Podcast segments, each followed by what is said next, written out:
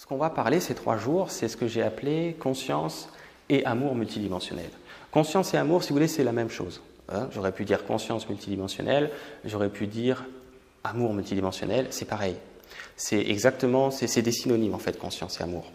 Dans le sens que c'est quelque chose qui n'est pas, euh, si vous voulez, au niveau du mental, dans le sens d'un mental qui analyse euh, quoi que ce soit et qui essaie de conceptualiser la vie. D'accord euh, Ça veut dire que de plus en plus, vous allez vivre dans un espace de conscience, en fait, qui est insouciant. D'accord Insouciant, ça ne veut pas dire irresponsable. Attention, parce que l'ego va dire Oui, attends, euh, si je suis insouciant, euh, ça va être compliqué, ma vie, tout ce qu'il faut que je pense. Ok. Non, c'est l'inverse, en fait. Cet espace d'insouciance qui est en train de, de se redéployer chez vous, il y a l'histoire du papillon, on va en parler un peu tout à l'heure, il y a vraiment un déploiement qui est en train de se faire, chacun à sa façon. D'accord? On est 13 ici, puis on est beaucoup plus pour ceux qui vont regarder en vidéo, mais on, vit ce qu'on peut appeler une ligne de temps. Une ligne de temps, si vous voulez, c'est un cheminement, si vous voulez, qui est extrêmement personnalisé. Le but n'est pas de savoir qui va entrer le plus rapidement dans cet espace de conscience, dans cet espace d'insouciance, parce que ça, il n'y a vraiment que l'humain pour s'intéresser à, qui a fait euh, qui a rendu une copie juste, si vous voulez. Hein, ça, ça vient de l'école, ça vient de, notre éducation, dans le sens que, ben voilà, il y, a, des personnes qui sont performantes, qui sont compétentes, et aujourd'hui, on ne se rend pas compte, mais inconsciemment, quand par exemple, quand on fait ce genre d'exercice, euh, il est possible qu'il y ait votre mental qui, qui, qui, se pose la question de, est-ce qu'il y a quelque chose à faire pour réussir cet exercice? Est-ce qu'il y a une, une façon d'aborder cet exercice Etc. etc.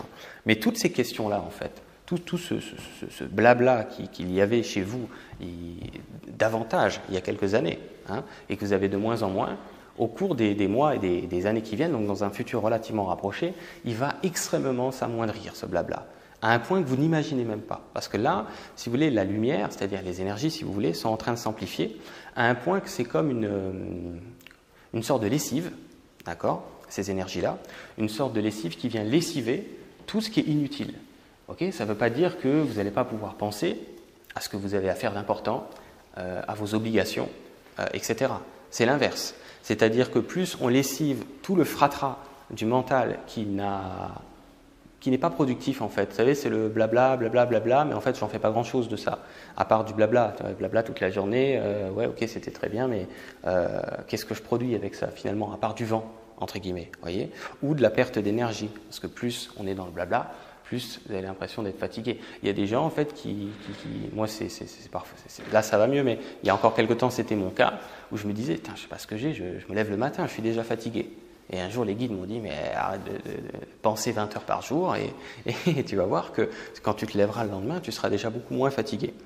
Donc la conscience euh, multidimensionnelle, ce qu'on va voir pendant ces trois jours-là, c'est vraiment on pourrait appeler ça une conscience efficace. C'est une conscience qui est déjà la vôtre. Ce n'est pas quelque chose que vous allez euh, obtenir dans le sens, euh, on a beaucoup entendu en ésotérisme et en spiritualité comme s'il y avait, euh, vous savez, on parle beaucoup d'une sorte de processus d'épuration, une sorte de processus de nettoyage, chacun en parle à sa façon.